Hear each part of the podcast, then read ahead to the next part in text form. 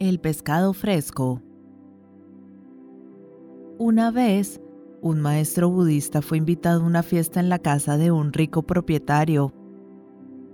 Muchos otros monjes budistas estaban también presentes, y alguien de la casa decidió gastarles una broma. A todos ellos les sirvió pescado fresco, que les estaba prohibido comer.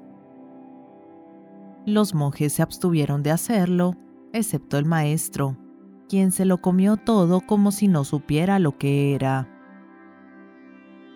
Uno de los monjes, disimuladamente, le tiró de la manga y le dijo, Maestro, eso es pescado fresco. El maestro miró al monje y replicó, Bueno, ¿y cómo sabes tú que es pescado fresco?